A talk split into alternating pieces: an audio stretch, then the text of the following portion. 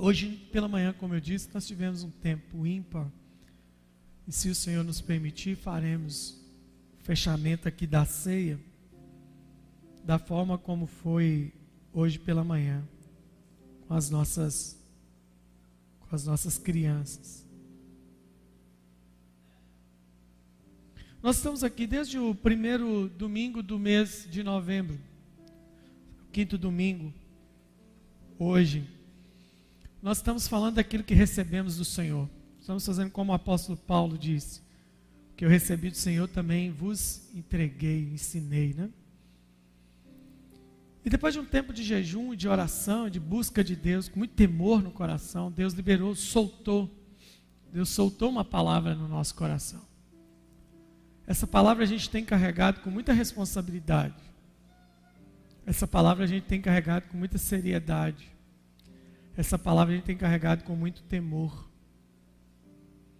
E mesmo, mesmo vivendo num ambiente onde a cidade, onde o Estado, onde a nação andam, têm andado num, em períodos obscuros, né? E mesmo andando em ambiente dentro da própria igreja de incredulidade, nós temos crido nessa palavra. Que 2022 será o ano de José, será o ano do acrescentar, será o ano da autorização será o ano de multiplicar. Nós estamos profetizando contra os prognósticos. Nós estamos profetizando, profetizando contra as evidências. Então, nessa noite, eu queria te chamar a atenção para o último capítulo, último versículo da fala de Jacó para José. Os dois próximos domingos, nós abordaremos uma outra questão. Não, na verdade, no último domingo, né?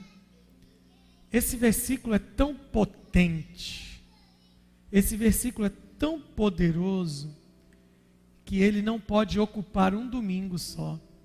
Ele vai precisar ocupar esse domingo e o próximo domingo. Apenas um versículo. Nós já lemos todo o contexto, desde o primeiro versículo que a gente foi lendo, até chegar no 22 Onde ele começa dizendo que José, 49, 22 de Gênesis, José, José é um ramo frutífero, um ramo frutífero junto à fonte. Seus galhos passam por cima do muro. Ele fala o que, que José passou na vida. Os flecheiros lhe dão com amargura, porém o arco e o braço de José permanecem firmes. Passeamos por todas essas falas de Jacó a José. E hoje nós chegamos ao 26. Vamos ler o 26. Gênesis 49, é, verso, versículo de número 26. Eu vou ler uma vez, e aí em seguida todos lemos juntos, pode ser? Desde o início, é, é, vamos lá. As bênçãos de teu pai, e agora Jacó dizendo a José. Continua esse, esse discurso. E agora José, Jacó está dizendo a Judé a seguinte coisa: as bênçãos de teu pai, que é Ele, Ele está dizendo: a bênção que eu te dou excederão as bênçãos dos meus pais. Então Ele está dizendo: o que eu estou dizendo será maior do que o que os meus pais disseram para mim. Até o cimo dos montes eternos. Estejam elas sobre a cabeça de José. Elas quem? as bênçãos. E sobre o alto da cabeça do que foi distinguido entre seus irmãos. Aleluia. Agora vocês leem no 3. 1, 2, 3, vai. Não, peraí, vamos, vamos juntos, bem forte, bem ordenado. 1, 2, 3, vai.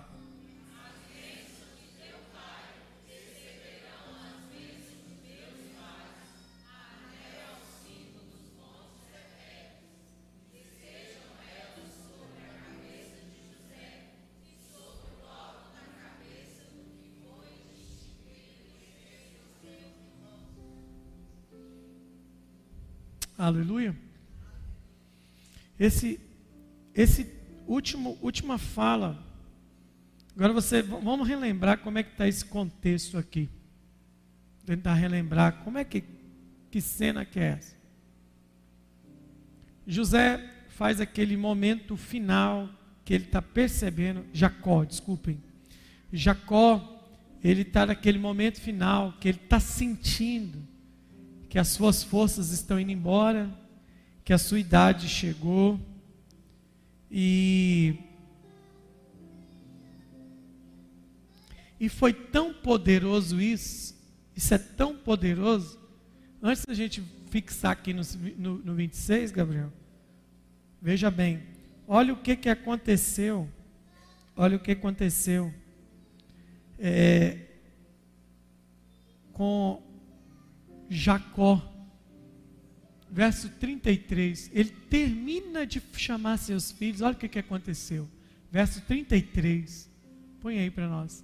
Tendo acabado, tendo Jacó acabado de dar essas determinações a seus filhos, recolheu os pés na cama e expirou.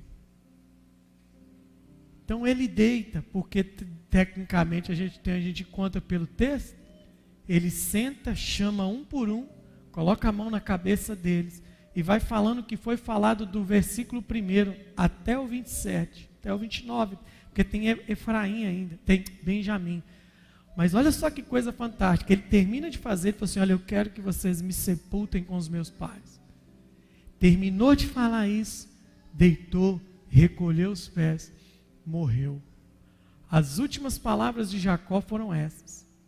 E agora você imagina se isso é uma cultura nossa, seu pai, a sua mãe, sabendo da proximidade da morte, chama você e sua família, se você tem mais irmãos ou não, e fala assim: Olha, agora eu preciso dizer o que será de vocês no futuro.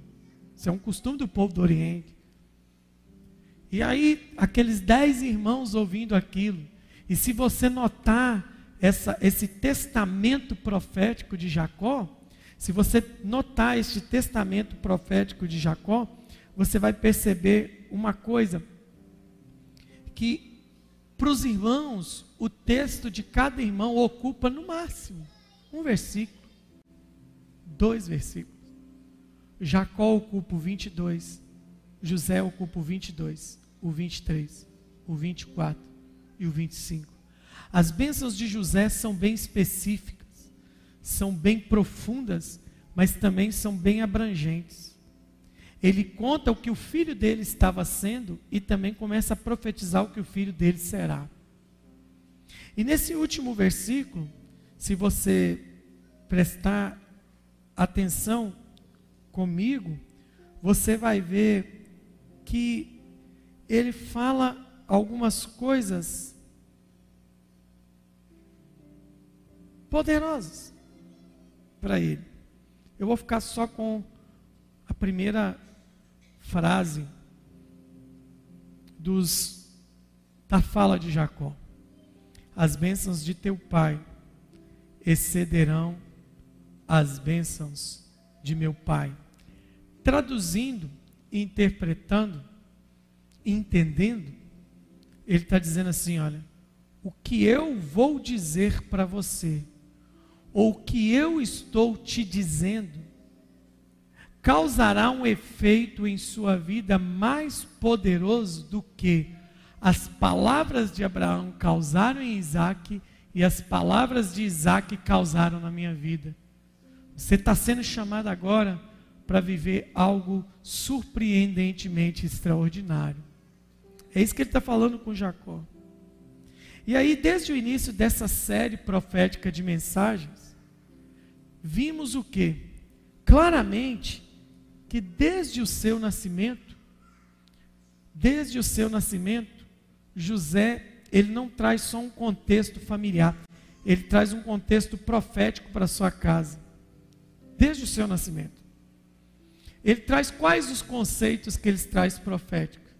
Primeiro conceito que ele traz de profético para essa casa, um tempo de autorização um tempo de legalização. Quando José nasce, se você prestar atenção no texto de Gênesis capítulo 30, logo após o nascimento de José, Labão chama Jacó e fala assim: Olha, é, tipo aquela conversa, eu sei que você está doido para ir embora, mas fica comigo. Fica comigo porque eu sei que o Senhor tem te abençoado. O Senhor tem me abençoado por causa de você. E aí o Labão fala assim: Me fala seu salário que eu vou te pagar. Isso o cara estava trabalhando há 14 anos sem salário. Ele trabalhou 14 anos por dois casamentos. E agora o patrão, que é o tio dele, chama ele e fala assim: Chegou um tempo de eu legalizar esse negócio. Então o que, que é isso? É autorização. O ano de José vai nos autorizar a viver coisas que ainda nós não vivemos em Deus. E a segunda coisa que o, te, o texto de, vai dizer e me ensinar que o nascimento de José traz um tempo de que, gente? Emancipação. É logo depois do nascimento de José que Jacó resolve sair da terra de Labão. Ou seja, a primeira coisa que o nascimento de José gera é autorização. Nós vamos começar a viver coisas que nós ainda não estávamos autorizados a viver. Um termo de legalização. Segunda coisa que o tempo de José traz para a nossa vida é um tempo de emancipação. Está na hora de sair de situações que nos prendem há muitos anos. Está na hora de sair de lugares que nos limitam há tantos anos. Está na hora de sair de situações que nos prendem há tantos anos. O ano de José vai trazer libertação e rompimento. Ele traz isso para a vida dele é a emancipação do medo, é a libertação dos temores. O que, vai ser de mim? Não, o cara está prosperando. Então, para Jacó, isso representa o nascimento de José. Então você começa a entender por que, o pai dá a ele túnica, por que, que o pai percebe nele um futuro diferente. Então, semana que vem a gente vai falar sobre esse, esse, esse destacamento de José, que é a última mensagem dessa série. Mas hoje eu quero que você chegue até esse conceito. Ele está dizendo: meu filho, você vai ser muito melhor, muito maior do que o seu bisavô foi, do que o seu avô foi e do que eu fui. É isso que eu estou te dizendo. As bênçãos de teu pai excederão em muito as bênçãos de meus pais. Se continuar fazer o jogo das palavras, você vai entender o que, que ele está dizendo. Que bênção é essa, pastor? Primeira coisa que a gente precisa entender é a bênção da posteridade. Jacó havia prosperado, Jacó havia prosperado mais do que Isaac, seu pai, e Abraão, seu avô. Por que, que Jacó prosperou tanto assim? É simples, gente. É porque ele teve mais filhos. Quanto mais filhos você tem, mais prosperidade você precisa. Quanto mais filhos você tem, mais prosperidade você atrai. Teve 12, né? 13 com Diná, desculpe. Antes que digam que eu sou machista. Diná, ele teve uma filha também. Ele teve muitos filhos. Então Jacó viveu um nível de prosperidade que nem Isaac e Abraão viveu.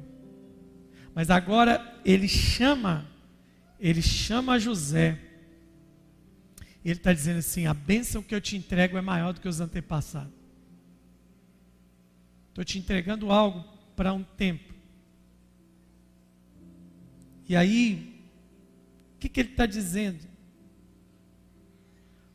Eu estava falando hoje para os irmãos que se você, quando se interessa por um estudo mais minucioso da palavra de Deus, mais cuidadoso, você vai descobrindo que nem toda coisa repetida na Bíblia é a mesma coisa. E uma das coisas na Bíblia que repetido não é a mesma coisa é a palavra bênção. A palavra bênção, a palavra bênção, numa, numa versão corriqueira da Bíblia, é baraque, é aquilo que se curva, é como alguém que se curva para ser abençoado por outro. Mas especificamente nesse texto, José está ouvindo de seu pai, Jacó, um negócio além. Ele disse assim: Olha, as bênçãos que eu te dou é Baraque, mas ela serão maiores, excederão. Diga comigo, excederão. Esse componente do, que ele coloca aqui, e a outra palavra dos cimos ou dos cumos dos montes, faz um conjunto de palavras poderosas. Ele está dizendo, ele está dizendo para José assim: o que vai acontecer com você é que essa bênção que está te alcançando vai durar para sempre, serão duradouras como os montes eternos, não se desgasta com o tempo, e isso vai alcançar a sua posteridade. Você pode dar um aleluia por isso, gente? Tá difícil assim, obscuro para entender? Minhas palavras estão turvas vocês estão aí? Quem está aí, diga aleluia. Quem está comigo, diga glória a Deus. Então acorda, meu irmão. Acorda.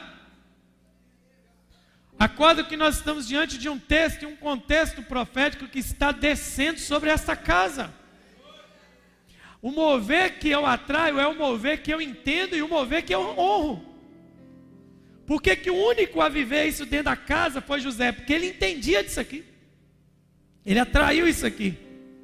Olha só, não é bençãozinha, não é um negócio simples. Ele está dizendo: olha, José, o que vai ser do seu futuro, que é o que está te alcançando, é algo que vai te alcançar para sempre. Isso é duradouro como os montes, isso não se desgasta com o tempo, e a sua posteridade será alcançada por causa disso. Ele está falando de coisas do presente, do futuro. E ele vai além, eu nem falei isso de manhã, eu estava dando uma pesquisada de novo na palavra, e ele está dizendo assim: o que está vindo sobre você não cabe no limite entre céu e terra. Entende isso, irmão? Você entende que o que Deus está liberando sobre você é um mover estratosférico. E por que estratosférico? Eu não estou falando de astronomia. Porque Paulo fala assim: que a nossa luta não é contra a carne, nem contra o sangue, mas o que habita lá em cima. Então, nem o que habita lá em cima para se opor ao que Deus quer fazer vai suportar o que Deus está liberando. Nem o que está lá em cima, nem as potestades, nem os principados. Tem muito pastor orando, clamando, jejuando, desesperado, é válido, eu respeito isso, com medo que está para acontecer no Brasil. Esses dias eu vi o pastor, e foi uma profecia, eu vi um principado sobre o Brasil, eu estou escutando ele, e eu estou rindo, e, e, alguém, e aí a Jaque perguntou: por que, que você está rindo, amor? Foi porque ele não tem ido aos nossos domingos. Se ele tivesse ido aos nossos domingos, ele não estaria com tanto medo assim. Mas por que, amor? Porque ele está dizendo que o Brasil está debaixo da pressão de um principado. Falei: é. Então leia o texto aqui comigo. As bênçãos que virão sobre você, José, serão as bênçãos maiores do que os montes eternos. Não há limite entre céu e terra para o que Deus está derramando.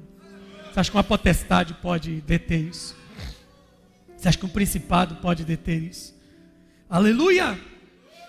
Glória a Deus! José não estava herdando uma herança material, ele estava herdando uma herança eterna riquíssima. Quando, deixa eu te fazer uma pergunta. Quando nós falamos dessas verdades espirituais, você crê nisso? Nós podemos tomar essas palavras em um sentido profético e não poético. Não tem nada de poético nisso aqui. Não tem nada de poético. Agora preste atenção. Eu vou jogar uma no seu colo para a gente começar a fechar.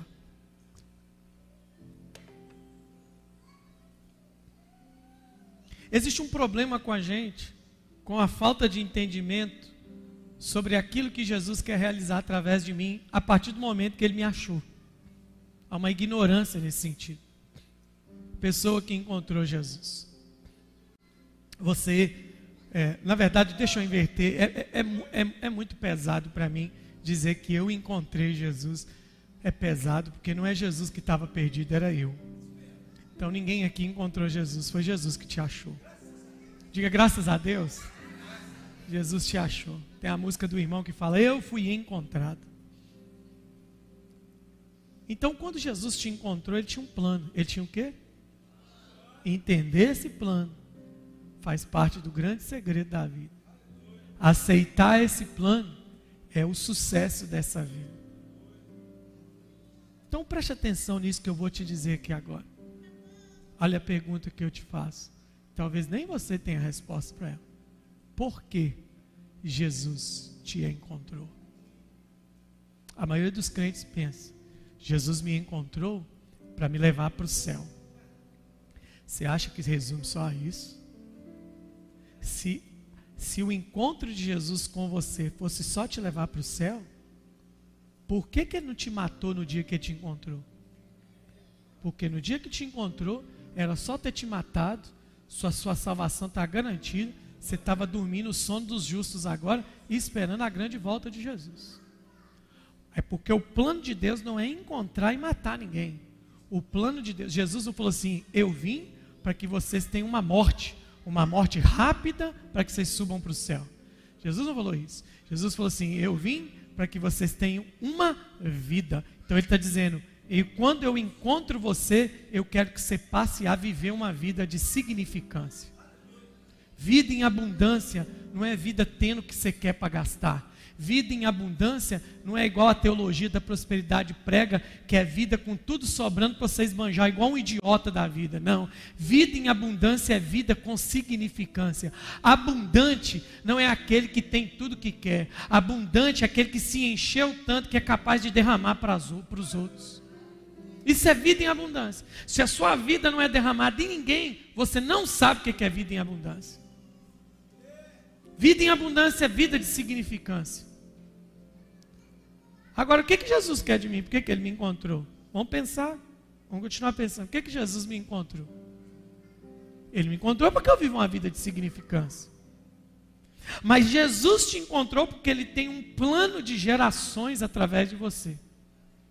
Ele tem um plano de posteridade com você. Vou pegar um exemplo, o meu exemplo pode não ser muito bom para todo mundo aqui, para o um entendimento. Mas deixa eu te contar uma história.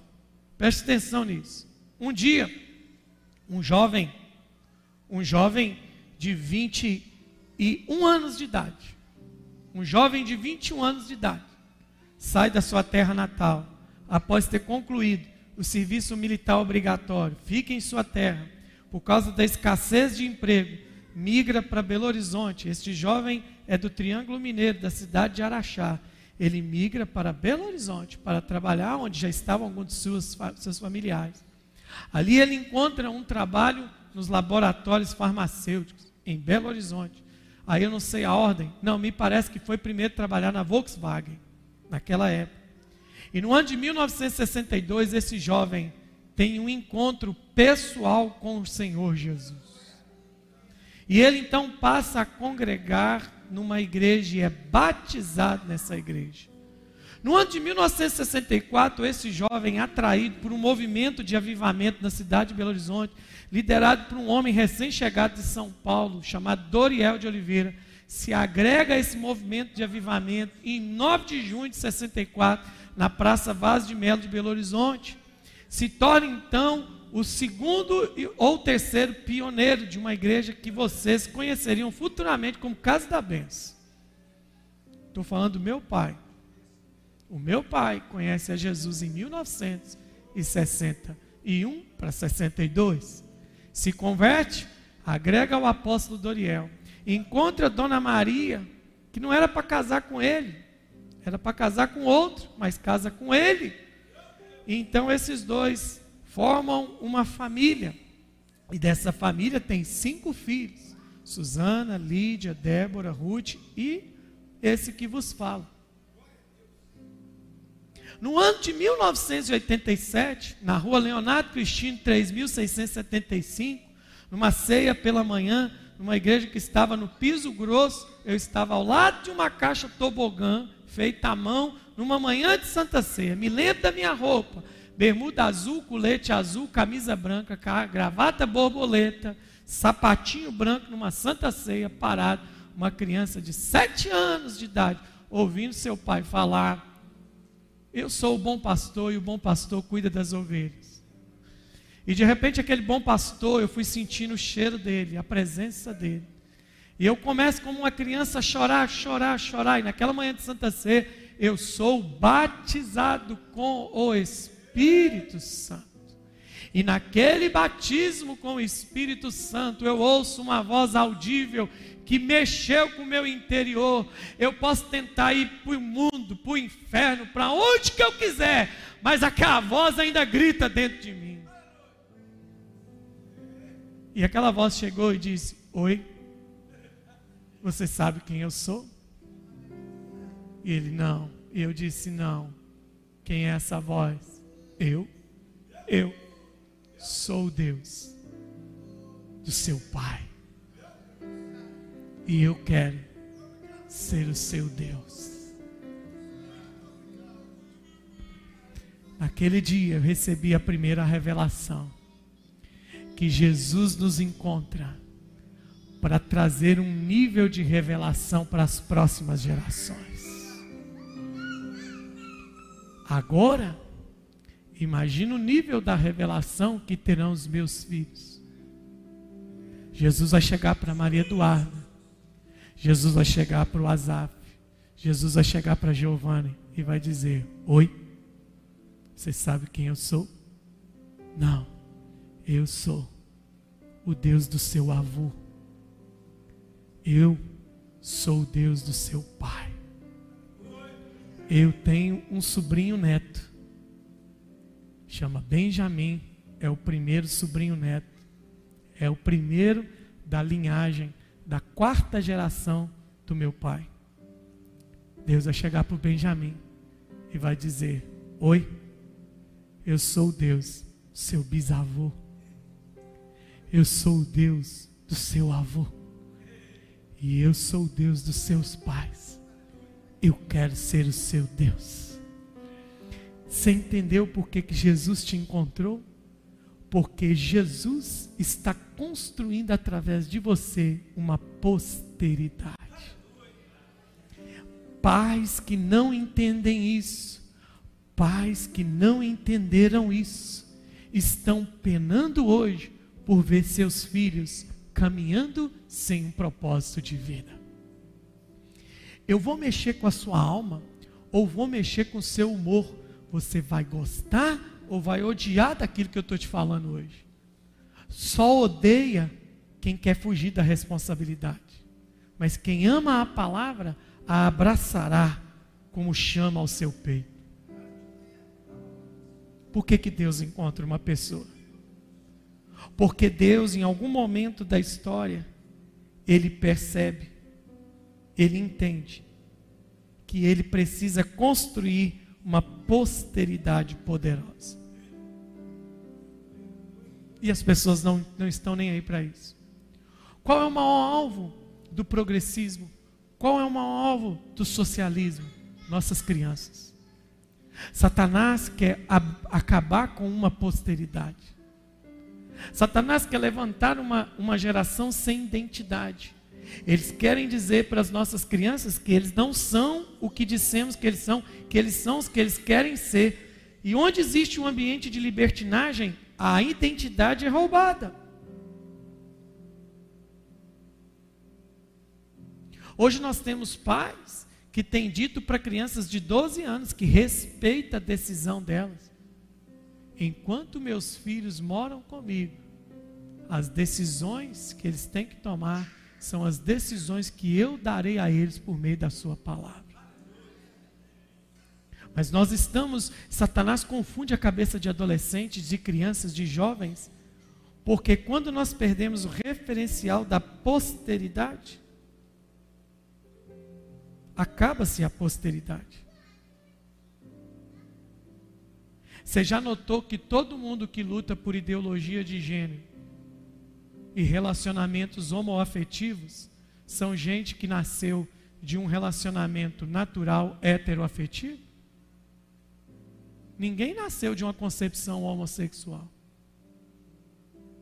Isso é biológico, não estou trazendo revelação nenhuma para vocês. Porque Satanás tem um plano de destruir a posteridade. Satanás tem um plano de destruir o que Deus está construindo. A primeira coisa que Deus construiu na terra, primeira coisa que Deus ordenou na terra, construir, construir o planeta. Primeira coisa que Deus ordenou foi a família. E agora nós temos um pai que está dizendo ao seu filho: a bênção que o meu pai me deu não se compara à bênção que eu estou te entregando aqui agora.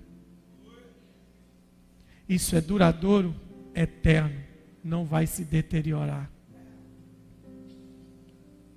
Seu momento profético, Jacó libera uma palavra para José que atingiu todos os níveis da vida dele. Não são coisas simples, porque agora da boca de Jacó, José está sendo elevado à primogenitura da casa. Semana que vem a gente vai falar sobre isso. Esse trato de Deus no ano de José. Mas se eu terminar, você crê que isso pode recair sobre a sua vida? Você crê que isso pode acontecer com você? Você acredita que a boa mão do Senhor está sobre você para mudar a rota profética da sua família? Você está entendendo o que eu estou dizendo à igreja? A bênção de primogenitura não aponta para quem nasce primeiro. A bênção da primogenitura, ela vem para uma pessoa que Deus separou ele na casa para ser o protetor da condição profética daquela casa. Antes do meu pai morrer, eu estava contando isso para os irmãos hoje. Alguns momentos desses que eu vinha com ele para a igreja de manhã. Eu falei, pai, tudo bem? Tudo bem? Tudo certo? Tudo certo. Fora as dores nas pernas que ele sentia constantemente. Falei, está tudo bem, fora as dores. E aí, eu falei assim: Mas aí, quais são os planos aqui para o resto da vida agora? Ele falou assim: Se Jesus me der saúde, eu quero abrir mais uma igreja. Eu fiquei olhando aquilo. 81 anos de idade. Com um desejo missionário incansável dentro do coração. E eu fiz uma pergunta para meu pai que eu nunca tive coragem de fazer. Mas naquele dia me deu uma loucura e eu fiz a pergunta: E se o senhor morrer? E se Jesus resolver levar o Senhor? Ele passou a mão na cabeça, como costumeiramente fazia. Levantou a mão e falou assim: Graças a Deus, eu estou tranquilo. Por quê? Por que, que o Senhor está tranquilo? Porque eu posso descansar, porque eu levei 20 anos da minha vida para formar o meu, meu substituto. E esses dias eu vi um idiota de um filho de pastor dizendo: eu não nasci para ser o substituto do meu pai. Eu quero dizer uma coisa para você: eu serei substituto com orgulho para o resto da minha vida. Se eu conseguir ser 3% do que aquele homem foi, eu estou realizado. Eu falei: é mesmo? E tem outra coisa: posso ir em paz, porque eu sei que você vai cuidar da casa, da sua mãe e das suas irmãs. Ele olhou dentro dos meus olhos e disse: Você é o pastor da sua casa. Quando ele falou aquilo, aquilo pegou no meu coração. E eu comecei a entender algumas amplitudes de vida que talvez você não tenha entendido. Eu sou privilegiado. E por que, que eu sou privilegiado? Porque Deus falou comigo assim: Eu sou Deus do seu pai. Ou seja, eu tenho uma referência de revelação. Mas muitos de vocês não têm essa referência. Talvez você seja o primeiro ou único da sua casa a quem Jesus encontrou até hoje. Mas não desanime, porque Deus te chamou para lá na frente ouvir de alguém, obrigado, porque você foi a referência a quem Deus se revelou para que ele chegasse até a mim. Isso é a bênção da posteridade. Quando nós negligenciamos o que estamos escrevendo, a gente cai num mundo de desgraça sombrio. Ei, psiu, você que está aqui, que tem filho, como é que Deus pode se revelar a seus filhos? Ele pode dizer: Eu sou Deus dos meus pais. Você que não tem filho nenhum, mas quando tiver, Deus pode dizer para você: eu sou o Deus da sua mãe? Eu sou o Deus do seu pai? Você sabe quem é que forjou Timóteo espiritualmente no ministério? A avó dele, chamada Lloyd. Pega as cartas de Paulo para Timóteo e veja quem Paulo respeita nas cartas a Timóteo. Sabe quem foi Timóteo? O menino que Paulo discipulou para ser o pastor da maior igreja da Ásia Menor, a igreja de Éfeso. Ele falou: Você teve uma avó, cara. Você entende que Timóteo fazia parte da terceira geração de uma família que orava? E aí você vem olhar para minha cara e querer negligenciar isso?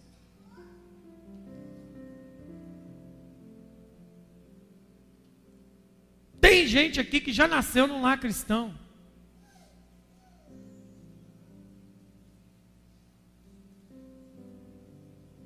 Eu não posso viver uma vida pior do que um mundano, sabendo que eu nasci num ambiente profético de projeção. Você está jogando seu direito de primogenitura fora por quê?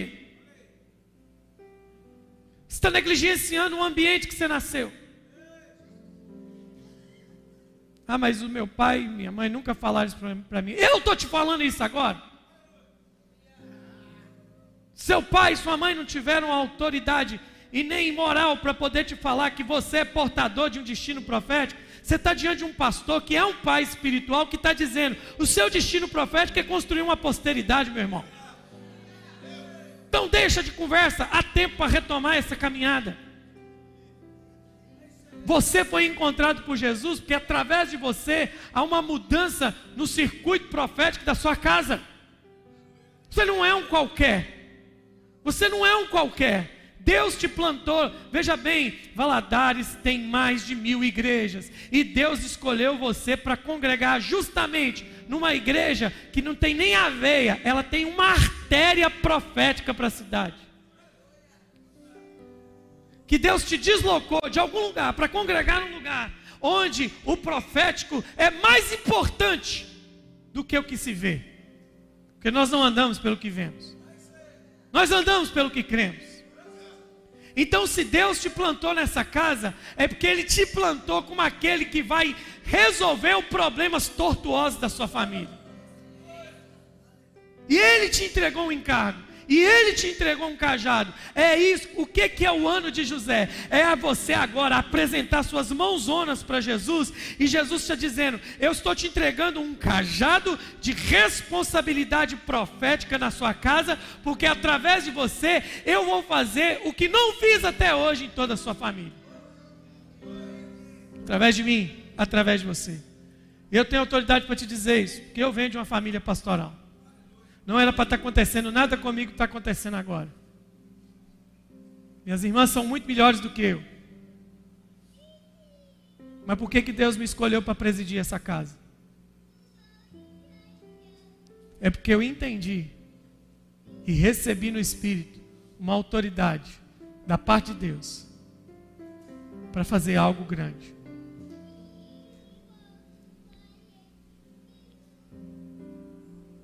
Você sabe qual que é a nossa maior responsabilidade nessa igreja? Aquelas crianças que foram para lá. Nós temos a responsabilidade delas crescerem num ambiente profético apostólico.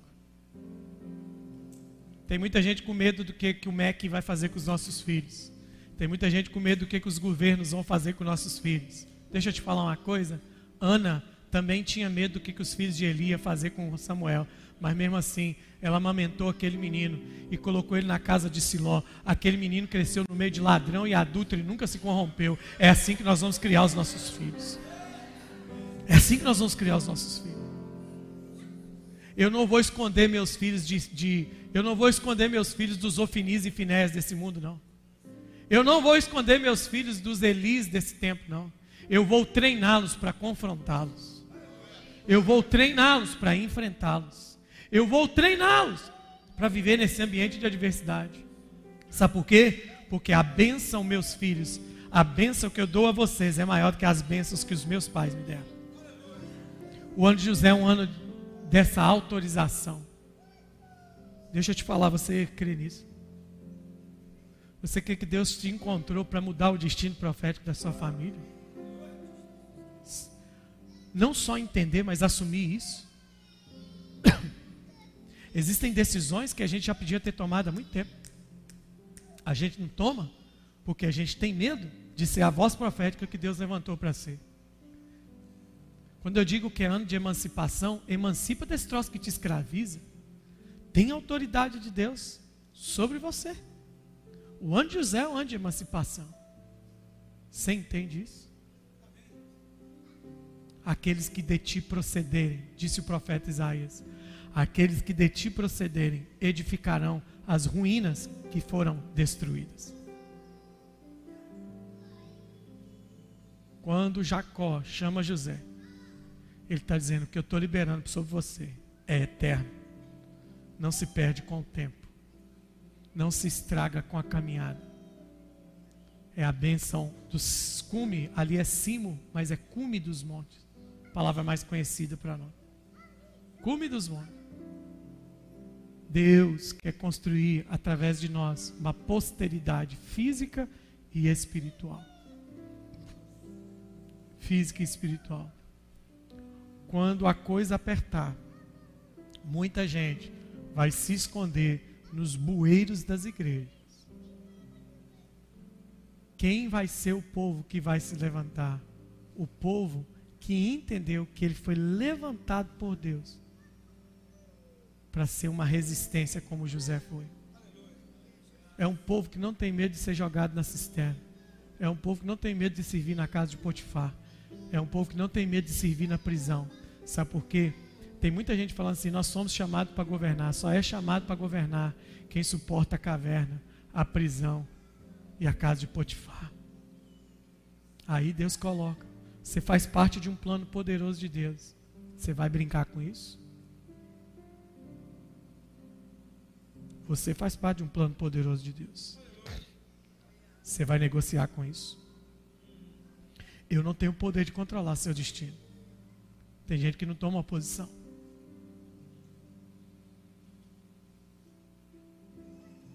Tem gente que fica que nem. Como é que chama? Ah, tem gente que ele adotou uma política de crente beija-flor. Ele está procurando cada semana um prédio que possa oferecer para ele um mover diferente. Hoje está aqui, amanhã ele está na Batista, na terça ele está na Metodista, na quarta ele está na Presbiteriana, na quinta ele está na Vida e Paz, na sexta ele está na Pentecostal, Mover das Águas, no sábado ele está na Assembleia, no outro, e ele está.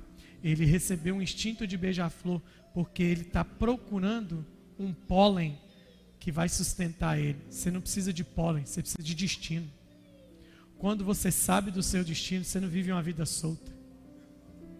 Sabe por que, que Jacó é, José é transportado de tantos lugares para tantos lugares? Porque tinha convicção do destino dele. Que que você, onde é que você está agora, José? Eu estou dentro de um carro de escravo. Você não está abalado por quê? Eu sei o meu destino. José, você acabou de ser vendido como escravo. Por que, que você não está abalado? Eu sei o meu destino. José, agora você está na prisão, você não é abalado, eu sei o meu destino. Quem sabe o seu destino não é abalado pelas prisões que é colocado e nem é seduzido pelos tronos que senta. Então guarde seu coração uma posteridade poderosa. Poderosa. Está sendo levantada através de nós. Aleluia. Aleluia. Nós precisamos entender que este é o Deus de gerações. Aqui o, Benja, o, o Benício, Benjamin. Está aqui o Benício. O Benício está aqui. Sendo criado num ambiente. Ele não, tá nem, ele não, tá, não tem noção do que está acontecendo aqui. Mas ele está debaixo de um ambiente. Tem pai que não entende isso. Tem pai que fala comigo assim: não, pastor, não levar meu filho para a igreja, não, porque ele bagunça demais.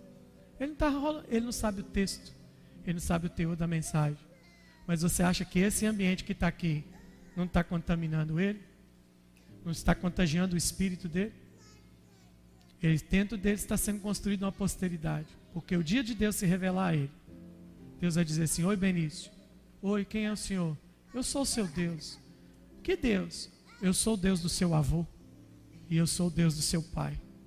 E eu quero ser o seu Deus. Agora pense isso no nível espiritual. Esse é o nível material, é o nível físico. Pense no nível de visão ministerial, visão da igreja das células. Quando você ganha alguém na sua célula ou na sua caminhada de evangelismo, o que, que Deus fala àquela pessoa? Quem é, quem é você? Eu sou o Deus daquela pessoa. Eu sou o Deus daquela pessoa que está cuidando de você. Eu sou o Deus daquela pessoa que te apresentou Jesus. Ah, o Igor, o Igor que me ganhou, sou o Deus dele? Sim, eu quero ser o seu Deus. A posteridade, ela alcança, a bênção da posteridade alcança minha família física como minha família espiritual. Aleluia. Agora deixa eu te falar uma última coisa que eu não falei de manhã. Dentro da família dos patriarcas, dentro da família dos patriarcas, dentro dos doze filhos de Jacó. Sabe por que, que José foi o único que ouviu isso? O único. Nenhum filho ouviu isso. Porque ele foi o único que aceitou se posicionar. Quem não se posiciona nunca vai ouvir que dos céus tem algo diferente acontecendo com ele. A Bíblia é a Bíblia das promessas para aqueles que se posicionam. A Bíblia é a Bíblia das promessas daqueles que se realinham com o céu. A Bíblia é a Bíblia daqueles que creem no que daqueles que vivem do que creem e não do que veem. Isso está sobre a sua vida? Isso está sobre a sua vida? Isso está no seu espírito? Diga comigo, interminável inacabável. Jesus está aqui. Feche seus olhos onde você está.